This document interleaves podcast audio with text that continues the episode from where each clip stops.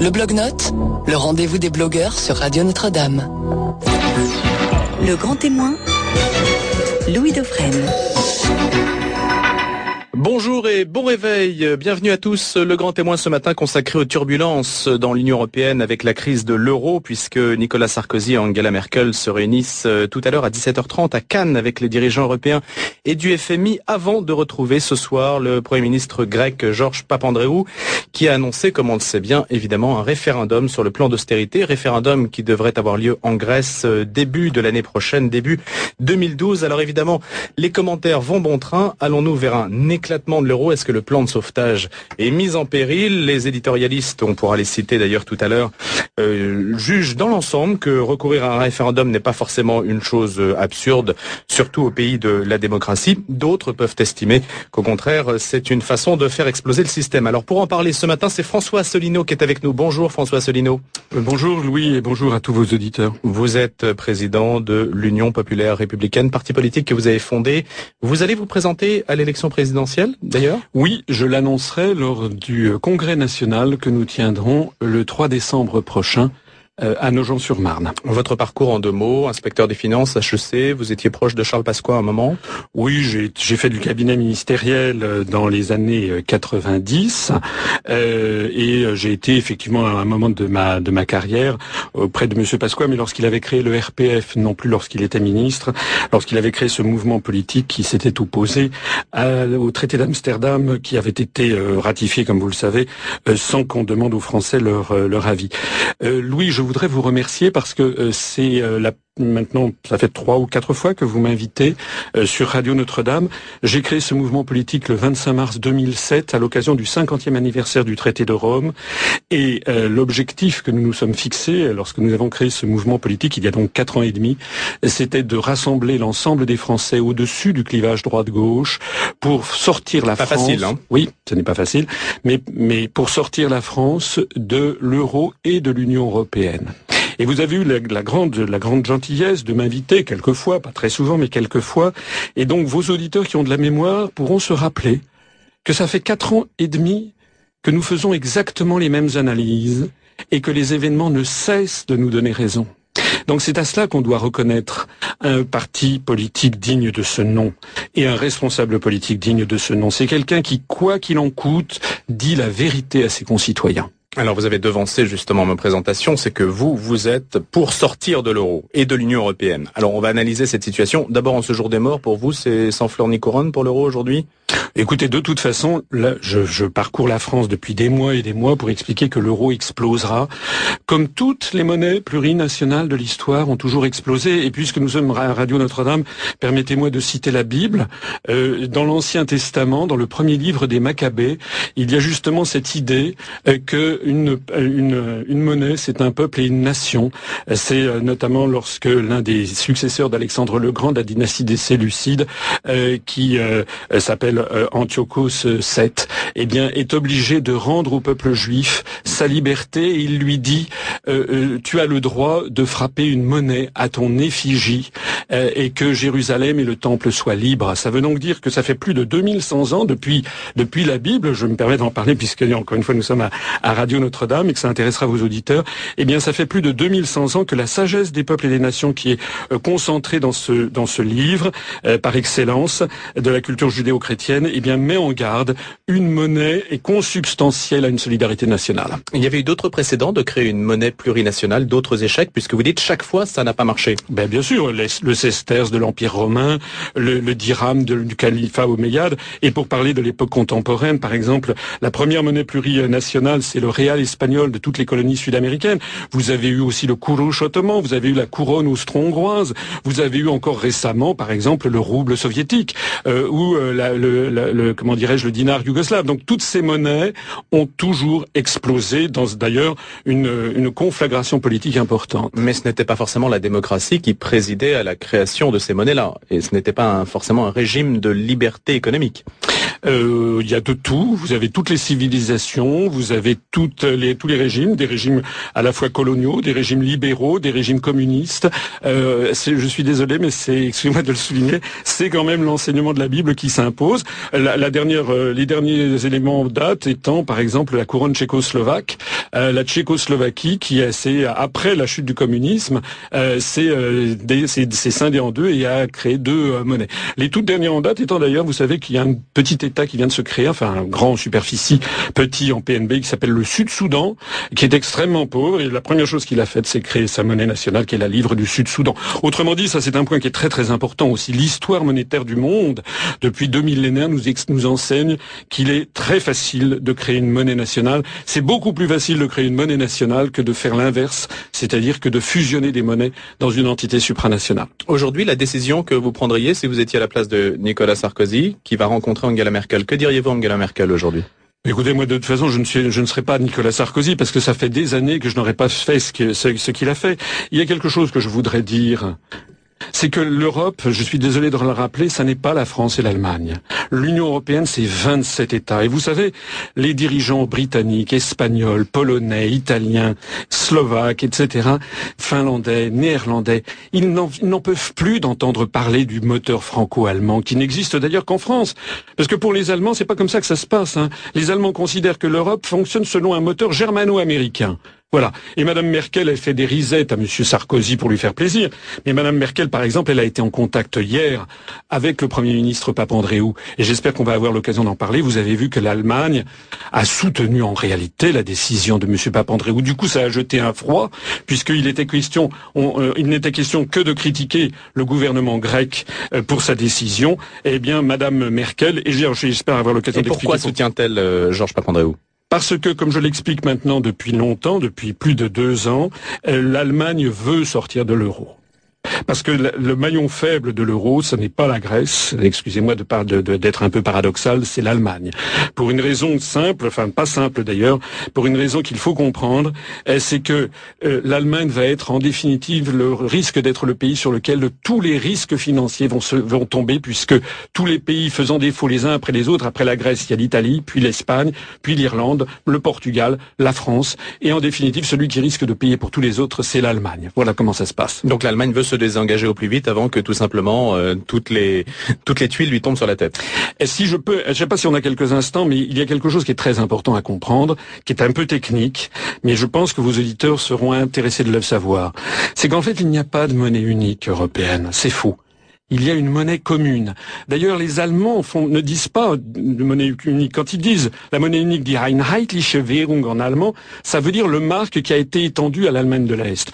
Pour parler de l'euro, ils disent die Gemeinsame Währung, ça veut dire la monnaie commune. Gemeinsame, Gemeinsame, voilà. Pourquoi est-ce que, vous savez, les Allemands sont des gens extrêmement précis. Et pourquoi disent-ils cela? Parce que contrairement à ce que croient beaucoup de gens, chaque pays a toujours sa monnaie. C'est-à-dire que la France a sa monnaie qui se trouve être l'euro et qui a l'apparence de l'euro, mais qui en fait est une créance sur la Banque de France.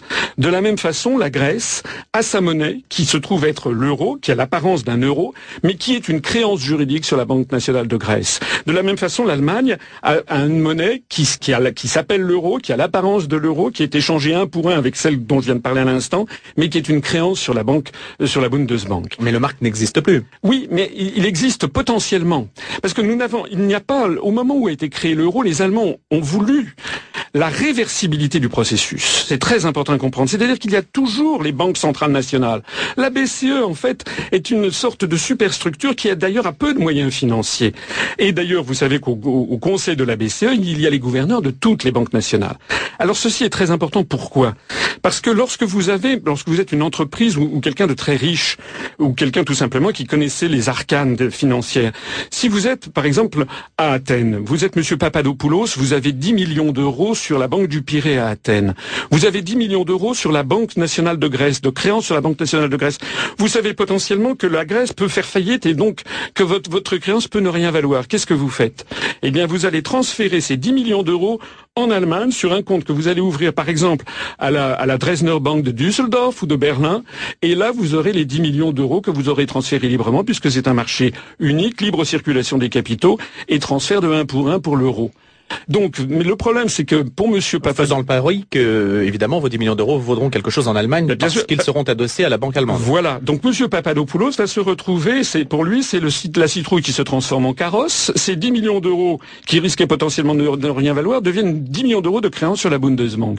Tout ça, c'est très gentil pour Monsieur Papadopoulos. En revanche, c'est pas bien du tout, mais pas bien du tout, du tout, du tout pour les Allemands. Parce que qu'est-ce qui se passe? Il se passe que la Bundesbank va voir apparaître à son bilan une créance de 10 millions d'euros sur la Banque nationale de Grèce, c'est-à-dire sur une créance qui risque d'être une créance pourrie. Et c'est là que nous touchons du doigt un problème que personne en France ne dit parce qu'il est secret, c'est qu'en réalité nous avons une migration des comptes venus de tous les pays du Sud, y compris de France, qui prend des proportions cataclysmiques en ce moment, un phénomène de raz-de-marée. Selon les informations confidentielles dont je dispose, il y a plus de 450 milliards d'euros de comptes courants qui sont venus se placer en Allemagne. C'est pour ça que les Allemands sont en train de voir que leur sacro-sainte monnaie, vous savez que depuis 1923, depuis l'effondrement euh, du, ma- du Reichsmark, les Allemands ont, ont une, religion, si j'ose dire, qui est celle d'avoir une monnaie solide. Eh bien, les Allemands ne peuvent pas tolérer de voir la monnaie allemande se dégrader à toute allure et le bilan de la Bundesbank se dégrader de telle sorte que, parce que au risque, d'ailleurs de perdre leur notation triple A sur les marchés internationaux et au risque de voir la monnaie allemande s'effondrer. Mais François Solino, expliquez-nous juste un petit cours d'économie, expliquez-nous pourquoi la monnaie allemande s'effondrerait alors que précisément placer son argent en Allemagne, c'est faire confiance à l'Allemagne. Or, toute la monnaie repose sur la confiance. Bien sûr, c'est faire confiance à la, bien sûr, mais si toute l'Europe fait confiance à l'Allemagne, et si toutes les cré... si, le- si la Bundesbank se gonfle, se gorge de créances qui ne valent plus rien, eh bien, à ce moment-là, plus personne n'aura confiance dans la Bundesbank. C'est justement tout le dilemme des Allemands. Donc l'Allemagne peut rétablir des, des frontières, des sas de sécurité entre ses frontières elles-mêmes et le reste des pays de la zone Mais, euro mais ça sera, c'est extrêmement facile. D'ailleurs, vous savez, vous, vous le savez, euh, s'il y a beaucoup d'informations qui circulent actuellement, selon laquelle une entreprise de fabrication de billets britannique qui s'appelle Delarue aurait eu commande par l'Allemagne de la fabrication de nouveaux Deutschmark. Vous le savez. Alors moi, je n'en ai pas confirmation. savais pas. Bon, ça fait, je n'en ai pas confirmation, mais ça fait partie de ce qui, de ce que l'on dit beaucoup. Je sais en tout Mais cas. Quelles sont les conséquences de Eh bien, ça veut cette dire que ça, ben, ça veut dire qu'à tout moment, à tout moment, l'Allemagne peut décider de dire, mais écoutez, maintenant nous sortons de l'euro, nous recréons notre propre monnaie. Elle a la, elle a On comme passe tout- commande pour fabriquer des marques. Eh elle- elle elle l'annonce. Et puis elle, le- elle, le- elle, le- elle, sort- elle, elle émet les billets qui sont d'ailleurs en cours de fabrication, semble-t-il. De toute façon, nous savons de sources sûres, enfin je sais de sources sûres que la si vous dites que les marques sont en cours de fabrication, à l'heure où vous parlez, François Asselineau, c'est quand même une info. Je ne, je n'en suis pas sûr. Je dis c'est simplement ce qui circule, mais il y a quand même. Écoutez, c'est par exemple la chronique Agora. Vous connaissez ce, ce, un- ce sont des, des, des, des gens qui sont très au courant de ce qui se dit sur les marchés financiers, qui le disent et qui citent même le nom de l'entreprise qui fabriquerait ces billets, qui sont de la rue. Je ne le reprends pas totalement à mon compte. Je cite simplement cette information qui circule de façon insistante. Par ailleurs, moi, je sais de sources sûres que la Bundesbank a préparé un plan B, c'est-à-dire un plan de sortie de l'euro en catastrophe. Et moi, ce que je pense, et je le dis depuis maintenant de nombreux mois, c'est que les Allemands ne veulent pas porter le chapeau de la destruction de l'euro. En revanche, voir la Grèce lancer ce référendum qui a quand même de très fortes probabilités de se solder par un non, serait pour les Allemands une extraordinaire façon de voir l'euro se désintégrer en jouant les saintes nitouches. Voilà. Et moi, c'est comme ça que j'analyse la Donc vous position. diriez que l'Allemagne aurait même peut-être incité la Grèce ou donné en tout cas son, son quitus pour que la Grèce euh, mette le feu aux poudres. Euh, C'est possible, mais il y a aussi un autre élément qui est très important à comprendre, parce que moi je ne veux pas du tout euh, stigmatiser les Allemands et les Grecs en la matière. C'est que quand même ces deux peuples et ces deux gouvernements sont quand même sensibles à un élément très très important, qui est celui de la démocratie. Parce que, excusez-moi de le souligner, c'est quand même un problème de démocratie en Allemagne d'ailleurs. Il y a eu des saisines de la Cour constitutionnelle de Karlsruhe, vous le savez, au sujet de ce fonds d'IFESF qui consiste à financer les, les comment dirais-je, les, déficits allemands. Parce que c'est contraire à l'article 125 du traité sur le fonctionnement de l'Union européenne, qui est ce qu'on appelle la clause dite de no bailout, c'est-à-dire la clause de non-renflouement des, des, des, des dettes d'autrui. C'est comme si vous habitiez dans un immeuble, vous habitez au deuxième étage et puis on vous annonce que votre voisin du cinquième a des dettes qu'il ne peut pas payer, on vous demande de payer à sa place. Mais qu'est-ce que vous diriez? Eh bien vous diriez non, parce que vous ne vous sentez pas solidaire. Et c'est tout le problème de la solidarité. Y a-t-il ou non une solidarité entre les peuples d'Europe? On peut clamer qu'il y en a une, ça n'est pas vrai. Ça n'est pas vrai, ça n'est pas vrai en Allemagne. Donc il y a un véritable problème de démocratie et la, la Cour constitutionnelle de Karlsruhe, qui a été saisie sur cette question, a dit qu'il y avait un problème de démocratie et que le gouvernement allemand ne pouvait plus prendre de décision sans avoir en permanence le quitus du Bundestag. C'est d'ailleurs ce qu'a recherché Madame Merkel. Alors sur le point de la clause de non-renflouement, expliquez de deux minutes Bien, je viens de le, je viens de le dire, c'est le, le, fameux Fonds européen de solidarité financière. On demande par exemple aux Français de prendre une garantie financière sur la Grèce de 158,5 milliards d'euros. Ça veut dire que si cette garantie est appelée, et a priori elle peut l'être appelée, puisque sinon on la créerait pas, il faut rassurer les mmh. marchés, mais on rassure mmh. pas les marchés avec des belles paroles. Donc ça veut dire que nous pourrions collectivement, les Français, être taxés. Est-ce que vous vous rendez compte? 258 milliards d'euros. 158. Vous savez, par exemple, le grand débat, vous en avez entendu parler sur les niches fiscales. Vous savez combien ça coûte les niches fiscales en France 90 Non, non, non, non. Le débat qui a porté, c'était sur 10 milliards d'euros. Mmh. Donc on, on, s'est, on s'est, on s'est, on s'est battu en France pour économiser plus ou moins 10 milliards d'euros sur ces niches fiscales. On a fait pendant des mois et des mois des, toute une, et, et Monsieur Sarkozy et le gouvernement prennent au nom des Français un engagement de 158,5 milliards d'euros, sans, sans par ailleurs sans garantie de remboursement. Je signale par exemple que les Finlandais, eux, sont taxés de 14 milliards d'euros et eux, ils ont demandé et obtenu que si la Grèce ne remboursait pas, ils auraient des sûretés réelles, c'est-à-dire ils auraient des actifs en Grèce pour dédommager le peuple finlandais. Donc, l'Allemagne demande des garanties au regard de sa propre constitution et dit que c'est un problème de démocratie. La Finlande aussi, mais nous rien. Voilà, l'Allemagne n'a pas demandé de garantie de remboursement, mais l'Allemagne a, a des garanties démocratiques voilà, en tout cas, pour que ce soit envoyé au Bundestag. Alors moi, ce que je ce que je voudrais aussi euh, souligner quand même, c'est que la, la, la décision euh, qui a été euh, annoncée ce matin, si j'ai bien vu les dépêches de presse, la déclaration cette nuit du gouvernement grec, et qui l'ensemble du gouvernement grec a apporté son soutien à l'unanimité au référendum. Parce que vous avez vu que dans la journée d'hier, dans un certain nombre de pays, en particulier en France, les gens se sont scandalisés que l'on demande son avis au peuple grec. Mais où allons-nous?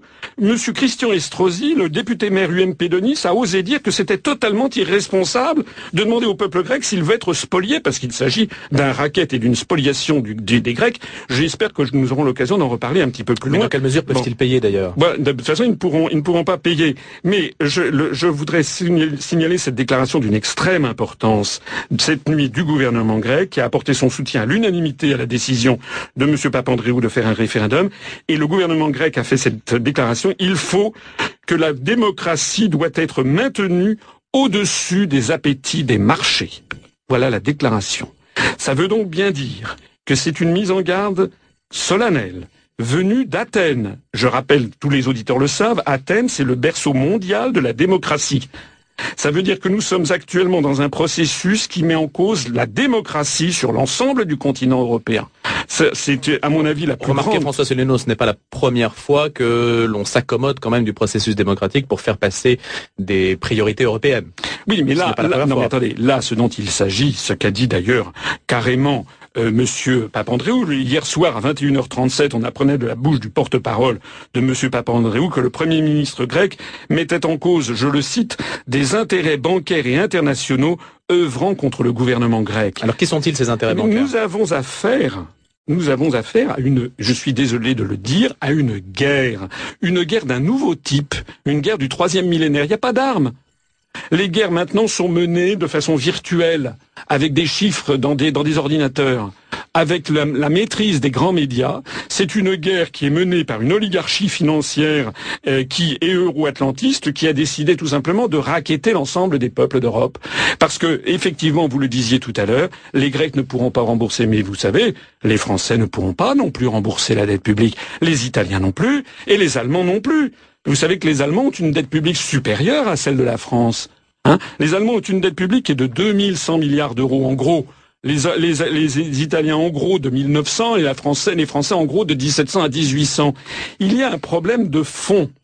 Louis, imaginez que je vienne vous dire, vous devez, vous me devez 500 000 euros, 600 000 euros, 800 000 euros. Qu'est-ce que vous diriez?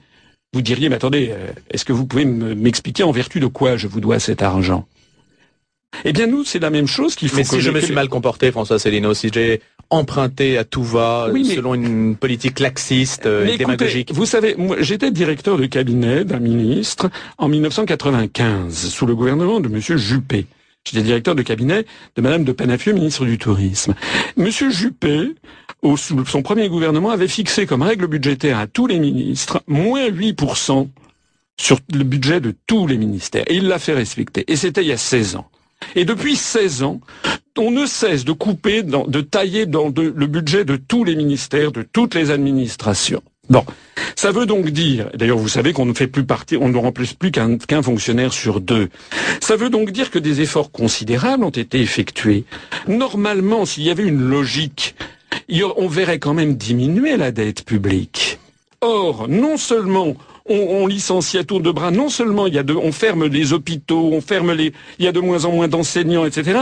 Mais on ne cesse de voir la dette publique augmenter. Depuis, M. Sarkozy s'est fait élire en 2007 en promettant de réduire la dette publique. Jamais la dette publique n'aura autant augmenté que depuis qu'il a été élu président. Mais on emprunte pour payer des retraites, François Célineau. Donc c'est bien qu'il y a un problème du coût de l'État. Non, non, non, c'est pas du tout un problème du coût de l'État. Je suis désolé, c'est un problème d'organisation générale des finances publiques depuis 1973.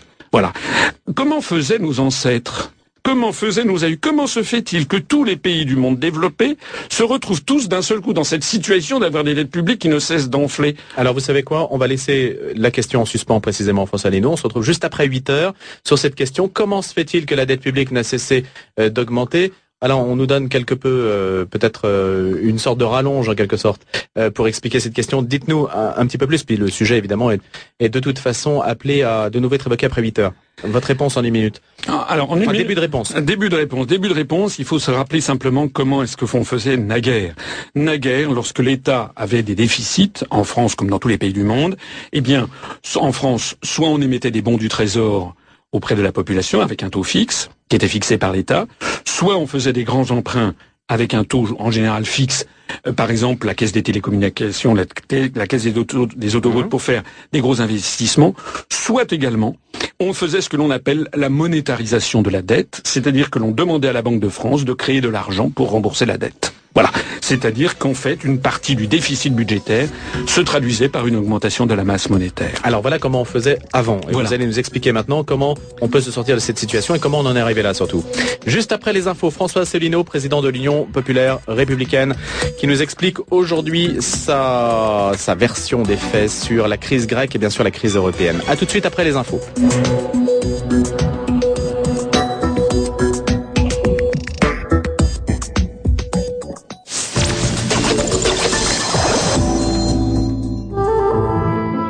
Parole d'évêque. Tous les jours, un évêque différent répond aux questions de Clément Soudaille à 10h et 18h15. Actualité, vie de l'Église, la vie du diocèse décryptée par un évêque d'Île-de-France. Parole d'évêque, c'est tous les jours à 10h et 18h15.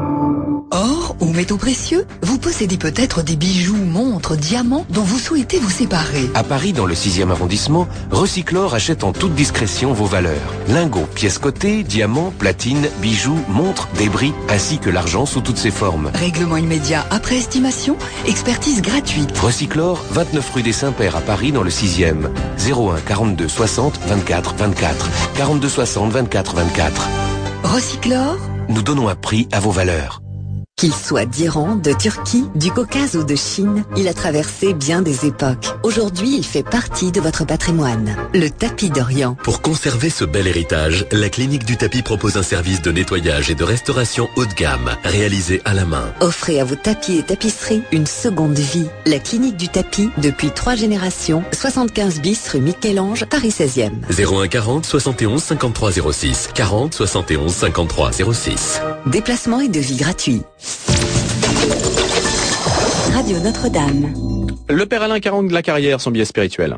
Parfois, on me dit, oh, il faut l'enterrer, mais c'est pas la peine qu'il y ait un prêtre. Alors, cela me blesse, car savez-vous que, vous le savez d'ailleurs, qu'à toute messe, nous prions pour les défunts. Lorsque le Christ donne sa vie, c'est pour nous qui sommes bien vivants sur la terre, mais c'est aussi une prière du Christ pour les faire entrer dans son royaume.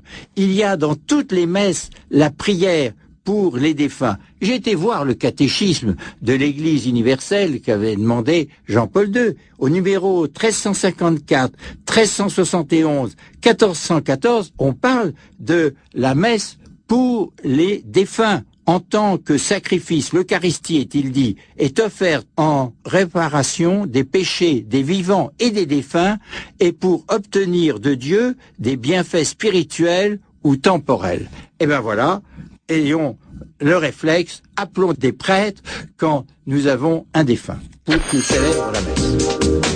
Le biais spirituel du père Alain Caron de la carrière. Notre grand témoin ce matin, c'est François Asselineau, président de l'Union populaire républicaine, qui est avec nous jusqu'à 8h30 pour commenter l'actualité de cette, euh, de ce matin et de cette semaine. Avec la crise grecque, la crise de l'euro, on y revient juste après les infos que va vous présenter Marie-Ange de Montesquieu. Il est 8h.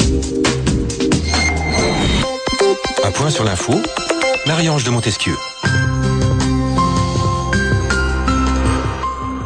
Bonjour, le ministre allemand des Finances souhaite que la Grèce lève les doutes le plus vite possible sur la voie qu'elle désire prendre après l'annonce d'un référendum sur le, plan d'aide européen dans le pays, alors que la zone euro a brutalement replongé dans l'instabilité hier après cette annonce surprise du Premier ministre Georges Papandreou euh, sur le plan de sauvetage financier euh, du pays, un coup de poker qui menace la survie du gouvernement grec et le plan de sauvetage sur lequel les partenaires européens d'Athènes s'étaient mis d'accord jeudi dernier. Résultat, toutes les bourses ont dévissé hier. Francfort, Milan, euh, Madrid ou encore Athènes, mais aussi New York. Et à la clôture, Paris a lâché 5,3%. Un nom des électeurs grecs pourrait en effet être un prélude à une faillite du pays qui menacerait la viabilité de la, zone euro. Le président Nicolas Sarkozy et la chancelière allemande Angela Merkel, euh, qui doivent se rencontrer demain à Cannes pour le G20, se sont dit euh, déterminés à faire appliquer le plan de sauvetage de la Grèce malgré l'annonce de ce référendum référendum. Et à propos du G20, 5400 altermondialistes ont manifesté à Nice hier, à deux jours de l'ouverture euh, du G20 à Cannes, avec un mot d'ordre, les peuples d'abord, pas la finance. Objectif de ce défilé, montrer euh, une lutte contre les paradis fiscaux, puisque c'était un des actes fondateurs du G20 en 2008. Selon le délégué général de l'organisation, une autre revendication de l'association est la mise en place d'une taxe internationale sur les transactions financières pour financer des projets de développement euh, contre euh, les conséquences du réchauffement dans les pays du Sud. C'était hier la fête de la Toussaint et à cette occasion, Benoît XVI invite les fidèles à ne pas voir l'Église dans son seul aspect temporel et humain, marqué par la fragilité, mais à la regarder comme euh, la communion des saints. Euh, le Saint-Père a ensuite évoqué la commémoration des défunts que l'on fête aujourd'hui. Il a souhaité que les pleurs ne prévalent pas sur la certitude de la résurrection, rappelant que la sainteté est la vocation originelle de tout baptisé. Monseigneur Philippe Barbarin a appelé au micro d'Europe 1 à ne pas tout confondre à propos des manifestations contre la pièce sur le concept du visage du Fils de Dieu jouée au théâtre de la ville à Paris, une pièce jugée blasphématoire par notamment par l'association Civitas. L'étude des familles homoparentales figurera au même titre que les autres types de familles au programme des classes de terminale littéraire euh, dont la spécialité droit et grands enjeux du monde contemporain. Selon un arrêté du journal officiel, cette disposition entrera en application dès la rentrée prochaine. Christine Boutin réagit hier sur BFM TV. Je ne comprends absolument pas l'acharnement qu'a le ministre de l'Éducation nationale à faire étudier la famille homoparentale alors qu'elle n'a pas d'existence légale dans notre pays a-t-elle affirmé. Les locaux de l'hebdomadaire satirique Charlie Hebdo, rebaptisé cette semaine euh, Charlie, euh, Charia Hebdo, ont été incendiés cette nuit à Paris, mais sans faire de blessés. Radio Notre-Dame. Le grand témoin, Louis Dauphren. François Asselineau avec nous ce matin jusqu'à 8h30. François Asselineau qui dirige l'Union populaire républicaine, spécialiste des questions européennes puisque c'est votre combat, sortir de l'euro en particulier et de l'Union européenne en général. Vous êtes déjà venu à plusieurs reprises sur cette antenne pour nous éclairer de vos expertises, de votre connaissance euh, du système. Alors je résume en deux mots quand même des infos que vous avez dites sur cette première partie d'émission. D'abord que l'Allemagne était le maillon faible de l'euro de la zone Europe et qu'elle projetait de sortir de l'Union européenne et que même des marques seraient éventuellement en cours d'émission en ce moment par une entreprise dont vous avez cité le nom euh, tout à l'heure, que le fond de la question c'était la guerre que menait une oligarchie financière pour raqueter les pays européens et que nous étions tous dans la même situation, que ce n'était pas une question de finances publiques en termes d'état national de mauvaise gestion parce que malgré les efforts et les tailles dans euh, les services publics, eh bien la situation continue d'empirer. Donc ce n'est pas une question de gouvernance, euh, de gouvernance de la France, par exemple, qui aurait des taux de prélèvement trop élevés. Donc vous avez une vision plutôt étatiste quand même de de la conception de la nation française. François Asselineau, vous n'avez pas une option libérale, on l'a bien compris. Et puis je précise, vous avez dit que l'Allemagne, en fait, c'était d'abord une conception euh, de la politique qui l'a reliée aux États-Unis avant d'être reliée à la France et que le noyau dur ou le couple franco-allemand, c'était une vision purement française alors que l'Allemagne est-elle dans une vision de d'adossement aux États-Unis. Alors quand même, une question que l'on s'était posée, que vous aviez posée avant 8 heures, comment en sommes-nous arrivés là à avoir une dette si colossale que l'on soit aujourd'hui aux abois Alors je répète, qu'il n'y a pas que la France qui se trouve dans cette situation. Il y a la Grèce, tout le monde le voit. On est dans les dominos aujourd'hui. Mais il y a hein. aussi, mais non, mais attendez, l'Allemagne a une dette publique supérieure à celle de la France. 2100 milliards, vous l'avez dit. L'Italie, tous les pays d'Europe, tous les pays, le Japon encore plus, les États-Unis encore plus. Ça veut donc dire, vous avez tout, tout à l'heure souligné que je n'étais pas un libéral. C'est exact, je ne suis pas un libéral. Je m'inscris dans une très longue tradition française d'économie mixte qui remonte à Jacques Coeur, à Colbert et qui en fait correspond bien au génie national français. Mais ce que j'observe, c'est que des pays très libéraux, très ultra-libéraux, comme par exemple les États-Unis, euh, sont dans une situation encore pire. Bon, donc ça n'est pas une question de libéral. La question, c'est de savoir comment se fait-il que tous les pays du monde occidental, Japon y compris, ont devant une dette publique qui ne cesse de s'accroître de façon quasiment irréversible. Bon, et donc la question, alors même qu'en France comme partout ailleurs, on a fait des efforts tout à fait importants, extrêmement importants, pour tailler dans les dépenses publiques depuis maintenant, je le disais tout à l'heure, depuis 15 ans. Alors ce que j'expliquais, c'est que auparavant, eh bien, on, on monétarisait une partie du déficit, c'est-à-dire qu'on créait de la monnaie. Alors ça a été, on a considéré que c'était très très très très mal parce que ça favorisait l'inflation. Effectivement, c'est vrai que lorsque l'on crée un petit peu de monnaie, un petit peu trop, eh bien, on peut avoir une dérive des prix et avoir de l'inflation. On peut avoir des prix qui montent de 5, 6, 7% par an. Et c'est vrai que dans le panier de la ménagère, ça se ressent. Oui, mais la contre, mais c'est quoi maintenant? Mais maintenant, ah, certes, on n'a plus officiellement, on n'a plus beaucoup d'inflation, mais le, problème, c'est que nous, on a eu des dettes qui ne cessent de s'accroître. Pourquoi? Parce qu'auparavant, ce que l'on faisait, on créait de la monnaie. Maintenant, on s'endette sur les, avec les banques ou sur les marchés financiers, en payant des taux d'intérêt qu'avant on ne payait pas. On payait des intérêts. Il faut savoir qu'en France, la dette publique actuelle est composée à 80, plus de 85% d'intérêts que nous, que nous nous sommes chargés de payer alors qu'auparavant on ne les payait pas. Et c'est pareil pour l'ensemble des pays. Tout ceci remonte à la. on ne les payait pas parce qu'on monétarisait. Parce que l'on monétarisait. Donc, euh, si nous avions, si nous, alors tout ceci a été décidé en France par une loi du, euh, de, de, 1973, du 3 janvier 1973, en particulier l'article 25 qui interdit à, l'État de présenter ses effets à la Banque de France. Ça revient à dire ce que je viens de dire en termes techniques. Et donc, euh, depuis lors, la France est obligée de s'endetter et de payer des intérêts. Mais si nous étions restés sous l'empire de la loi d'avant 1973, nous aurions une dette publique actuellement, vous savez, au lieu d'être de 85% du PIB, ce qu'elle serait? Elle serait de l'ordre de 9 à 10% du PIB, c'est-à-dire ce qu'il y avait auparavant. Qu'est-ce qui nous empêche de revenir à cette loi d'avant 73 Eh bien, écoutez, figurez-vous, Louis, que c'est exactement notre l'un des éléments essentiels du programme de l'UPR. Je renvoie vos auditeurs à notre site internet www.u-p-r.fr, Union populaire républicaine. C'est l'un de nos éléments essentiels de, qui propose aux Français de revenir sur la loi d'avant 1973. Ce qui nous en empêche, eh bien, c'est en particulier le fait que cette loi a été gravée dans le marbre européen, puisque c'est exactement l'article 123 du traité sur le fonctionnement de l'Union européenne, tel qu'il résulte du traité de Lisbonne. En fait, ça a été ça a été placé, ça a été décidé au niveau européen, notamment avec le traité de Maastricht. Donc, si nous, nous voulons sortir de l'Union européenne, Louis, ça n'est pas parce que nous sommes xénophobes, racistes, c'est tout le contraire. Hein, parce que par ailleurs, je n'ai pas, je n'aurai sans doute pas l'occasion d'en parler aujourd'hui, mais vous savez que l'Union européenne nous entraîne de plus en plus vers un conflit de civilisation, notamment avec le monde arabo-musulman, et l'Union européenne est en fait désormais le décalque de l'OTAN. Mais pour en rester aux matières économiques et financières, eh bien, il nous faut sortir de l'Union européenne si nous voulons sortir de l'euro, puisqu'il n'y a pas de clause de sortie de l'euro dans les traités européens. C'est une autoroute sans sortie, comme avait dit. Comme avait dit Thibaut. Et il nous faut sortir de l'Union européenne pour donner à la Banque de France son rôle légitime de financement euh, de, euh, de, la, de la dette publique, euh, éventuellement par création monétaire. Alors je sais bien, il y a certains de vos auditeurs qui vont dire « Oh là là, mais il veut recréer de l'inflation ». Mais moi je dis à ces auditeurs-là, attention, hein, qu'est-ce que vous voulez? Vous voulez qu'il y ait peut-être un petit peu plus d'inflation au cours des années qui viennent, ou bien vous voulez qu'on vous annonce dans deux mois ou dans six mois ou dans deux ans que l'on va tout vendre ce qui appartient aux Français? Parce que c'est de ça qu'il s'agit on, est sur un. Vous savez, ce, vous savez ce qui est en train d'arriver aux Grecs? Vous savez pourquoi la Grèce est à feu et à sang? C'est parce qu'on n'en parle pas aux Français, mais on leur demande de tout vendre. La banque postale, les télécommunications, les ports du Pirée, de Salonique, la société d'eau de Salonique, tous les aéroports, la loterie nationale, le groupe gazier, le PMU, les licences de téléphonie mobile, l'aéroport international d'Athènes, tous les réseaux d'autoroutes, la poste, les systèmes de défense, la caisse des dépôts et consignations, etc. La banque agricole, toutes les participations bancaires.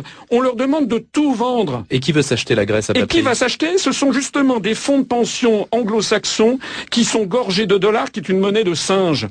C'est ça qui est le plus fort, le, plus extraordinaire, si vous voulez. C'est que ceux qui rachètent la Grèce par appartement, et c'est ce qui nous attend, on va un jour annoncer aux Français qu'il faut vendre le château de Versailles, la Joconde, EDF, toutes nos autoroutes, d'ailleurs les autoroutes c'est déjà fait, mais les ports, les aéroports, on va tout nous vendre en vertu de quoi? En vertu d'une guerre purement virtuelle. Donc il est temps maintenant de dire stop, ça suffit comme ça, les peuples d'Europe ne doivent pas passer sous la coupe d'une oligarchie financière qui par un jeu d'écriture comptable est en train de les piller. C'est du jamais vu. C'est d'ailleurs c'est d'ailleurs les gens qui penseraient que ce que je dis est un peu excessif. Je les renvoie à la déclaration du Premier ministre grec en exercice, M. Papandréou, hier à 21h37, qui a fait savoir, par son porte-parole, que le Premier ministre grec a mis en cause des intérêts bancaires et internationaux œuvrant contre le gouvernement grec. Alors, François Solino, si aujourd'hui on reprenait une monnaie nationale, que se passerait-il techniquement parlant? Eh bien, il se passerait, euh, c'est ce que vous voulez que je vous dise, c'est assez simple. Je vous ai dit que les, Allemands ont exigé un processus réversible. C'est-à-dire que nous Mais il faut attendre que les Allemands le fassent eux-mêmes pour que nous le fassions. Est-ce qu'on peut agir de notre propre Bien entendu, nous nous proposons, nous, ça c'est l'un de nos, l'un de nos éléments, des éléments essentiels de notre programme. Vous voyez à quel point nous avons un programme extrêmement différent de toute la classe politique française. D'ailleurs, de vous à moi, vos auditeurs ont bien compris qu'il y a quelque chose qui ne tourne plus rond en France. Les auditeurs ont bien compris que l'on ne parle jamais des vrais débats. Les auditeurs se posent la question de savoir pourquoi, par exemple, je ne passe pas sur TF1. Vous savez pourquoi je ne passe pas sur TF1 C'est parce que TF1 est, eh bien, TF1 est possédé par Bouygues. Et vous savez qui possède Bouygues en partie? Un fonds de pension américain. Un fonds de pension américain. Donc c'est évident qu'il est très difficile pour moi de passer sur TF1. Mais la question c'est de savoir est-ce que le peuple français va se laisser plumer? Les Grecs sont en train de dire non. Les Grecs, c'est le berceau de la démocratie. Alors, comment recréer une monnaie? Eh bien, c'est très simple, c'est de faire ce qui a toujours été fait. Ce qui a été Mais ça efface la dette d'office, c'est-à-dire on ah passe ah non, non, non, attendez, non, créer, recréer notre monnaie. Recréer... On passe de 85% du PIB à 10% Non, non, non, non, attendez, ça, ça n'a rien à voir. Ça, c'est un problème sur les dettes publiques. Hmm. Il y a un traitement spécifique des dettes publiques sur lequel je m'exprimerai lorsque je présenterai notre programme présidentiel pour 2012 lors du congrès euh, national que je tiendrai donc le 3 décembre, où je vais annoncer un programme qui, je pense, comportera un certain nombre d'éléments tout à fait spectaculaires et qui renverra, me semble-t-il, l'ensemble du débat politique à sa médiocrité infinie que nous constatons aujourd'hui. Bien.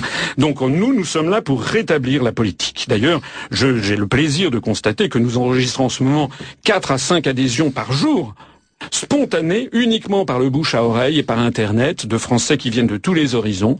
Sans écho médiatique particulier. Et sans, sans, aucun écho médiatique parce que les gens, les gens, ils vont vers la qualité du débat et vers la qualité des analyses. Voilà. Donc, euh, pour recréer une monnaie, c'est assez simple. Il faut, il faut d'abord imprimer les billets. Semble-t-il que les Allemands ont commencé à le faire.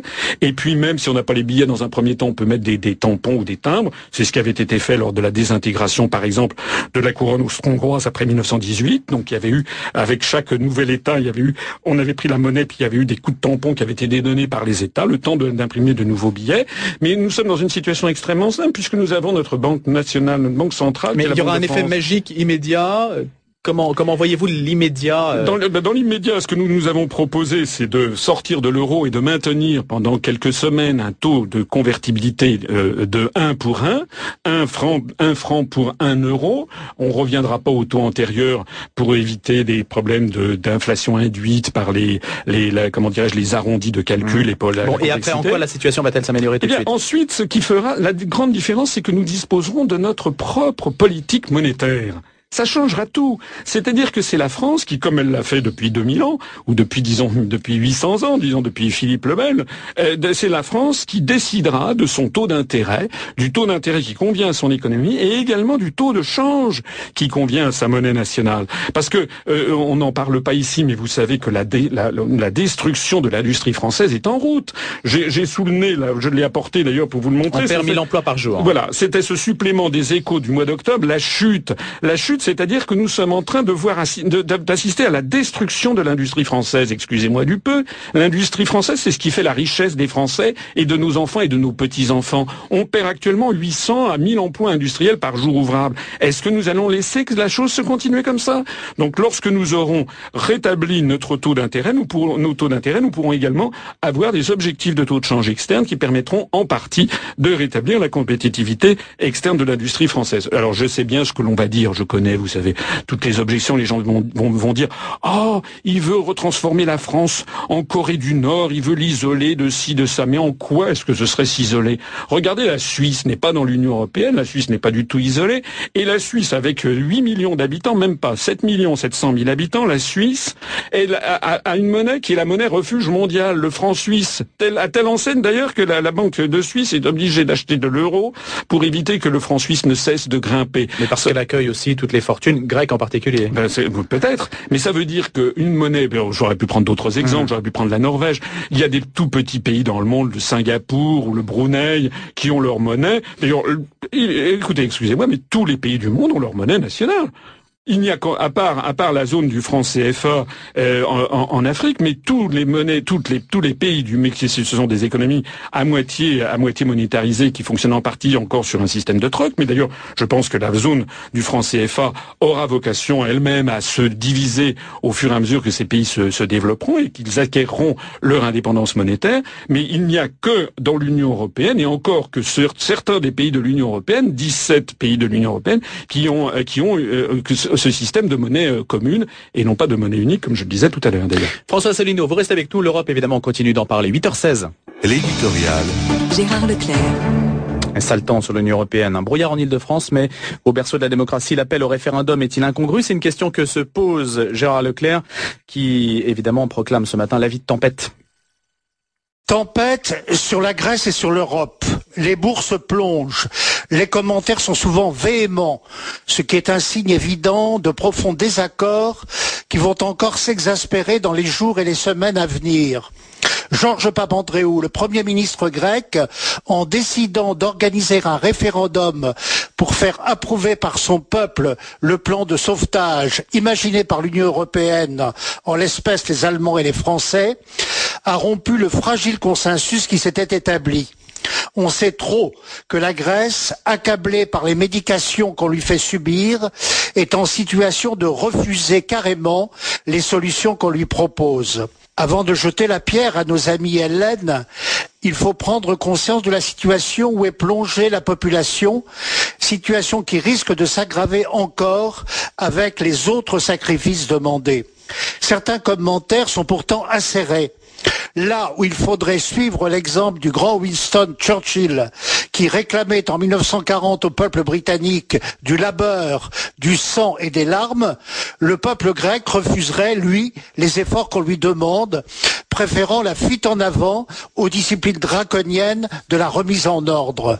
Et pourtant, les informations qui nous viennent de la péninsule sont alarmantes ce n'est pas à une partie de leur confort qu'on demande aux Grecs de renoncer. C'est parfois au minimum vital et c'est souvent au minimum vital. Un ami m'expliquait que dans les villages de la péninsule, la pénurie est telle que les solidarités traditionnelles sont impuissantes à venir en aide aux plus démunis, ceux qui mendient pour manger et qui sont de plus en plus nombreux. N'étant pas économiste et laissant au demeurant à nos auditeurs toute leur liberté de jugement, je me garderai d'asséner mon propre jugement, un jugement qui serait définitif sur ce qui peut ou non sauver ce pays dans la détresse. Je ne fais que constater des faits et me permet de suggérer que l'appel au suffrage populaire n'est peut-être pas tout à fait incongru là où fut inventée la démocratie. L'essentiel est que tous, à leur niveau, sachent prendre leurs responsabilités. Radio Notre-Dame, le grand témoin. François Asselineau, président de l'Union populaire républicaine, euh, inspecteur des finances euh, HEC, et qui s'est lancé dans le combat contre euh, l'euro pour la sortie de l'Union européenne. On en parle ce matin avec beaucoup d'éléments extrêmement concrets. C'est cela en tout cas hein, que cherche l'opinion publique, parce que souvent c'est vrai qu'on a un discours extrêmement vernissé, extrêmement, extrêmement terne. On a, on a, la langue de bois. Voilà. On a la langue de bois, ce qui est un petit peu, c'est vrai, décevant quand on veut atteindre le fond de la question. Alors reprendre notre monnaie nationale. Est-ce qu'on peut voir éventuellement le, le scénario possible? Hein, puisque Nicolas Sarkozy va rencontrer Angela Merkel. Les Grecs vont voter, vont sans doute dire non au plan d'austérité, on l'imagine bien. Vous avez dit d'ailleurs que c'était l'Allemagne qui avait plus ou moins donné quitus aux Grecs pour qu'ils lancent le processus. C'est le sentiment que j'en ai. Hein, c'est le sentiment que j'en ai. Mais euh, quand vous entendiez tout à l'heure, je vois Madame de Montesquieu qui nous rappelait dans les nouvelles que la Grèce, que l'Allemagne dit avec Monsieur, Madame Merkel dit avec Monsieur Sarkozy que euh, il, a, il, faut que la Grèce respecte ses engagements. Il y a un double discours euh, dans en matière diplomatique. Donc ça, c'est du hein. pipeau, tout ça. Oui, non, c'est-à-dire qu'il y a un double discours, en particulier des Allemands. Hein. Les Allemands sont quand même les champions du double discours, que ce soit sur notamment euh, le moteur franco-allemand.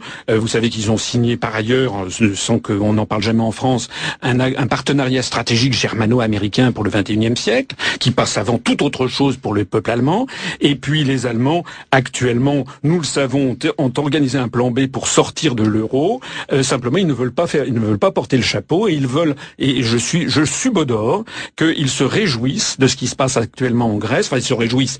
Ils ont ce qu'on appelle en allemand Schadenfreude, c'est-à-dire une joie maligne. C'est-à-dire qu'ils espèrent que cette affaire grecque va leur permettre peut-être de sortir de l'euro sans être, sans apparaître comme les responsables de l'effondrement à venir. Mais si l'euro a été voulu en partie par les Américains, puisque vous avez dit que c'était une, vous aviez dit que c'était une oligarchie financière euro-atlantiste qui avait voulu la situation dans laquelle on se trouve, pourquoi les Allemands veulent-ils en sortir s'ils sont si proches des États-Unis? Mais parce que les Allemands n'ont pas les mêmes intérêts que les Américains. Et Louis, vous avez tout à fait raison. Je renvoie d'ailleurs vos auditeurs à mes conférences ou à ma conférence qui s'appelle Qui gouverne la France? Je, je vous me permettrez de signaler que je fais cette conférence d'ailleurs le 4 novembre prochain, c'est-à-dire dans, dans, dans deux jours après-demain. Je la fais à la salle des fêtes Émile Zola, 46 boulevard de Strasbourg à Nogent-sur-Marne à 19h. Et dans cette conférence j'explique, pour toutes preuves à l'appui, ce ne sont pas des racontins, ce sont des preuves sourcées, que ce sont les Américains qui, depuis le milieu des années 65, ont demandé à l'Europe de créer une monnaie européenne commune. Ce sont les documents euh, euh, déclassifiés par l'administration Clinton, les documents confidentiels de défense du département d'État américain de 1965, qui ont été déclassifiés en 2000, que nous connaissons désormais et dont, bien entendu, personne ne parle.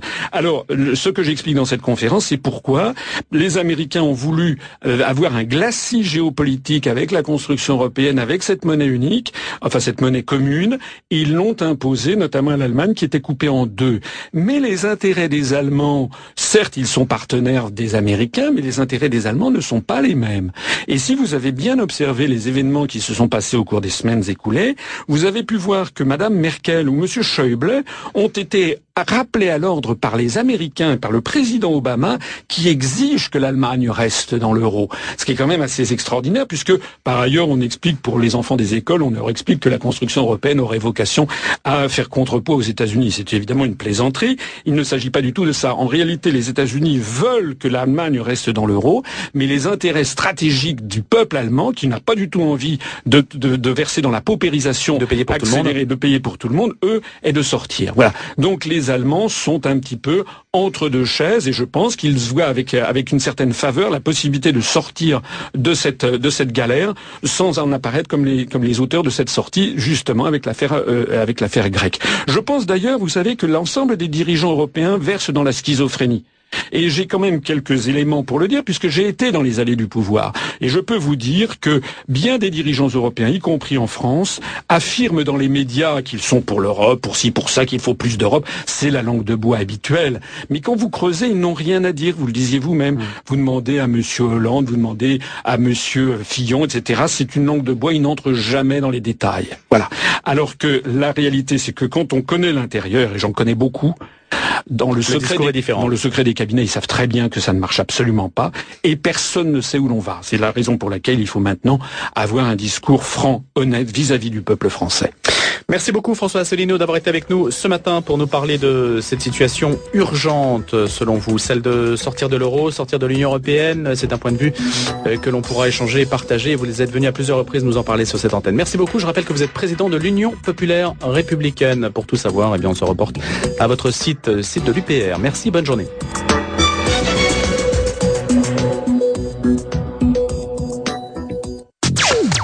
Retrouvez le podcast de cette émission sur le www.radionotre-dame.com.